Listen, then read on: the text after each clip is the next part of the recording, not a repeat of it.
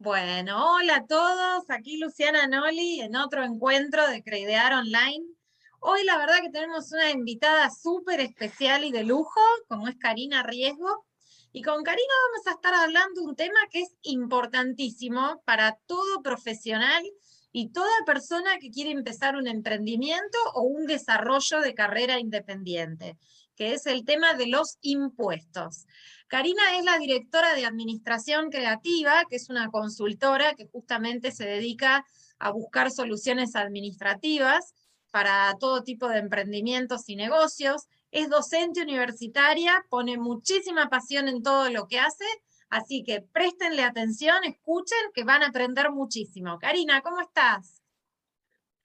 Bien, bueno, muchas gracias por la invitación. Este, bueno, nuevamente en Creidear, esta vez virtual, la otra vez hace 2019, no sé, eh, presencial, así que bueno, espero que próximamente podamos volver en algún momento. Pero bueno, la verdad que muy contenta de estar nuevamente aquí en este espacio tan importante para, para los emprendedores, ¿no? Que es un poquito también hacia quienes nos dedicamos nosotros en la consultora este, los emprendedores, los profesionales, aquellos que tienen un oficio, y bueno, quieren vivir de ello. Esto es un poquito a lo que apuntamos, ¿no es cierto? Este, así que bueno, aquí estamos nuevamente. Bueno, Karina, muchas gracias. A ver, empecemos un poquito, comentanos un poco el tema de la normativa. Eh, ¿Cuál es la normativa eh, que existe para una persona que eh, quiere empezar un emprendimiento o un desarrollo independiente? Bueno, perfecto. Eh, bueno, vamos a aclarar entonces que eh, todas mis respuestas ahora va, a estar dedicada a el pequeño emprendedor, el profesional, aquel que tiene el oficio, digamos, la persona. No vamos a estar hablando de los impuestos de empresas. Eso no, no, no, lo tocaremos el día de hoy. Así que, este, bueno, digamos, básicamente eh, en Argentina tenemos para aquellas personas que eh, van a desarrollar su profesión, no organizadas en forma de empresa, eso es importante porque a veces puede, puede ser esto, un grupo de profesionales organizados en forma de empresa, pero no es el caso de lo que vamos a hablar hoy. Así que, bueno, básicamente tenemos dos regímenes. Uno es el régimen simplificado de monotributo, que vamos a ahondar en un ratito más adelante, y voy a nombrar muy por arriba lo que es el otro régimen, que es el de responsable inscripto. El responsable inscripto, lo que, lo que cuando desarrollamos nuestra, nuestra actividad, lo que tenemos que pagar es IVA, ganancias, bienes personales, ingresos brutos, pagar eh, los aportes jubilatorios y también dedicarnos eh, o ocuparnos del tema de salud, ¿no es cierto? Ya sea obra social o prepaga. Bueno, de todos estos impuestos, eh, ganancias y bienes personales son impuestos anuales, ¿no?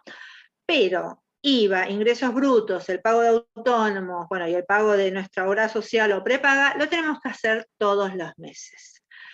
¿Cómo pagamos todo esto? Todo lo que es el IVA e ingresos brutos lo tiene que calcular un profesional, un contador, un estudio contable, una contadora, que se dedique, que sea obviamente que conoce el tema y que todos los meses en, montón, eh, en base a un montón de información que nosotros como profesionales tenemos que darnos, nos va a calcular el impuesto, los impuestos y los montos que tenemos que pagar todos los meses. Hay que pagar todos los meses autónomos y como dije hace un ratito, ganancias y bienes personales eh, es anual.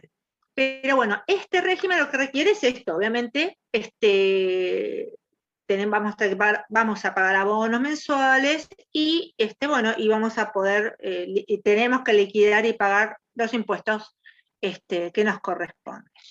Pero bueno, no vamos a hablar más, mucho más de este régimen, porque básicamente es eso lo que yo tengo para decir hoy, pero vamos a ahondar un poquitito en lo que es el régimen simplificado del monotributo. Este régimen simplificado este, llamado simplificado, ante todo les quiero decir que no es simplificado. Este, surgió con un concepto desde la normativa que, bueno, nos podemos manejar solos con este régimen, o sea, solos los profesionales, no estamos hablando de los contadores, ¿no? Eh, podemos ir por la vida manejándonos solos y todo va a estar bien. Bueno, no es así. Ante todo, no es así. Es, este, en, este, en, este, en este régimen vamos a pagar con una sola cuota mensual, en, en una misma, vamos a pagar IVA, vamos a pagar ganancias, que son los componentes impositivos, y vamos a pagar los componentes previsionales, que es obra social y los aportes jubilatorios. Todo sumado en una cuota. Para esto, eh, está, eh, este régimen está mm, organizado por distintas categorías, que va desde la A hasta la K. Los que prestan servicios profesionales van a poder estar desde la A hasta la H, y los que venden productos van a poder estar desde la A hasta la K.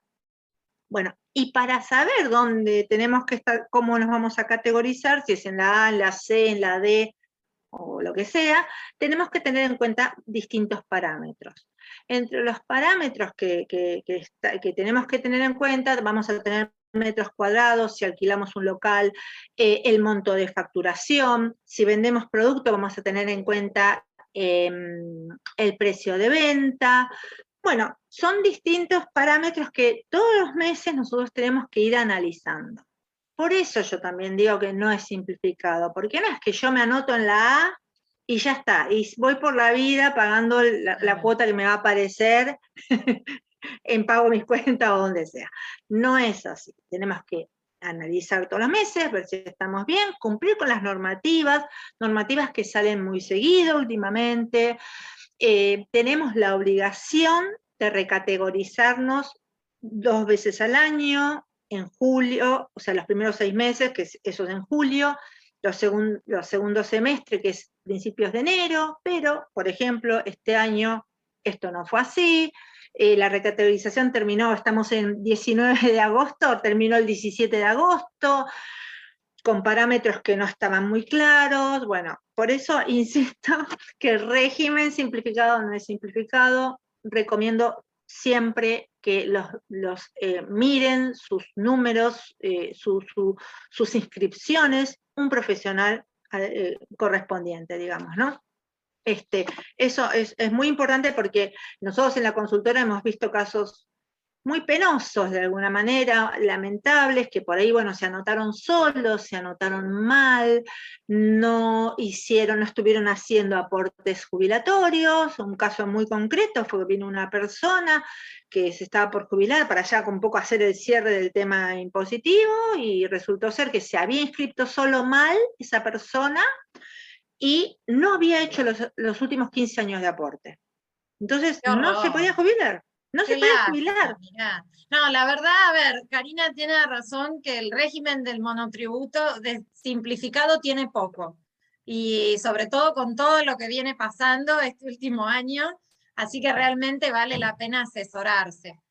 Karina, eh, te hago una pregunta. Eh, ahora está muy el tema de mercado pago, o sea, teniendo este régimen del monotributo, ¿se puede cobrar con mercado pago? ¿Esto en qué incide en mi emprendimiento? Bueno, esa es una gran pregunta, porque lo mismo, insisto, mientras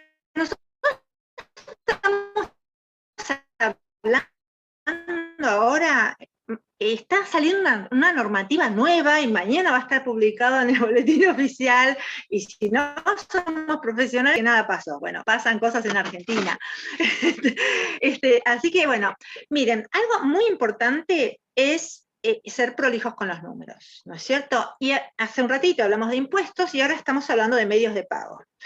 Entonces, si yo estoy inscrito en la FIP con una, obviamente, una actividad comercial, no sé si para eso me inscribí en la FIP, ¿no? Este, eh, porque estoy haciendo una actividad comercial.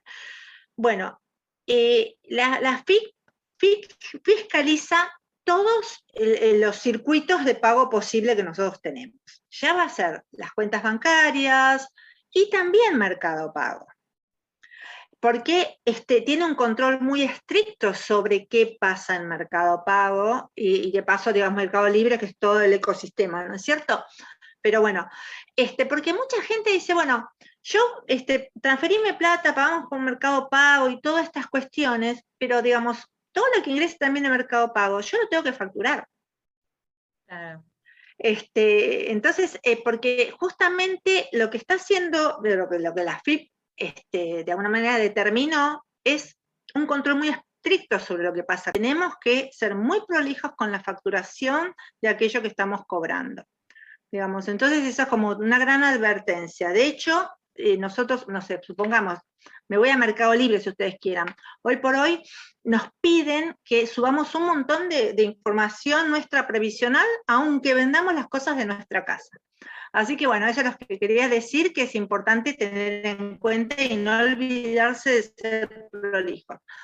¿Cuál es la mejor manera de ser prolijos? Bueno, que los asesore, porque son tantas cuestiones. Así que bueno, eso es lo que les quería advertir. Bueno, gracias, Karina. Este, así que ya saben, ojo, no piensen que porque usan Mercado Pago no hay que tener control de las cuentas. Asesórense también. Úsenlo, pero asesórense. Y bueno, una última pregunta que eh, surge también de este tema de los números y de ser prolijo, es el tema de si para, en tu opinión, o sea, vos que estás en este tema, eh, ¿Pensás que conviene llevar cuentas separadas personales y del negocio? ¿O uno a veces dice, no, yo llevo todo junto? Eh, eh, ¿Cómo pensás que es una manera prolija de ayudar a este funcionamiento? Bueno, Perfecto. Bueno, está todo muy encadenado con lo que estamos hablando. Una buena inscripción, una, una inscripción adecuada en la FIP, eh, control de todos nuestros medios de pago, y acá aparecen también las cuentas personales. Es muy común que se nos mezcle, ¿no? Al profesional, el emprendimiento, la vida, la economía doméstica con la del emprendimiento o la de la profesión. Muy, muy, muy común. Entonces, la gran recomendación es que también sean prolijos en estas cuentas. Em, nosotros podemos tener nuestras, primero, em, en Argentina podemos abrir una caja de ahorro en pesos sin, caro, sin costo, digamos, eso es una normativa. No, si nosotros vamos a un banco y nos quieren cobrar caja de ahorro en pesos, es sin costo.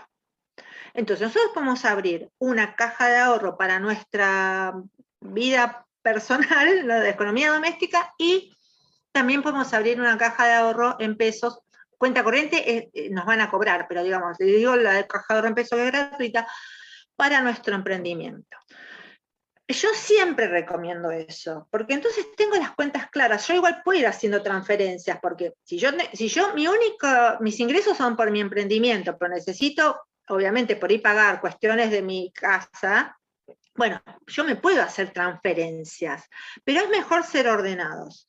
Y además hay otra cosa importante. Cuando nosotros nos inscribimos en la FIP y sacamos el quit y, nos inscribimos, eh, esto, digamos, dispara alarmas, por ejemplo, a las distintas jurisdicciones que también nos cobran, por ejemplo, ingresos brutos, o sea, Ciudad de Buenos Aires, todas las provincias, que se, llamamos jurisdicciones, nos van a cobrar ingresos brutos, entonces en muchos casos nos va a parecer, ¿no es cierto? Que, uy, me parece una retención de ingresos brutos, ¿y de qué es esto? Bueno, es eso porque el banco tiene la obligación de retener ese, ese dinero para después pagárselo, dárselo a la provincia correspondiente, pero bueno, este, entonces digamos, todo lo que ingresa en nuestras cuentas, si tenemos un quit, está afectada por nuestra actividad comercial. Entonces, por eso hay que ser muy cuidadosos con nuestras cuentas. Si yo estoy inscrito en la FIP con una actividad, tengo que cuidar mis cuentas.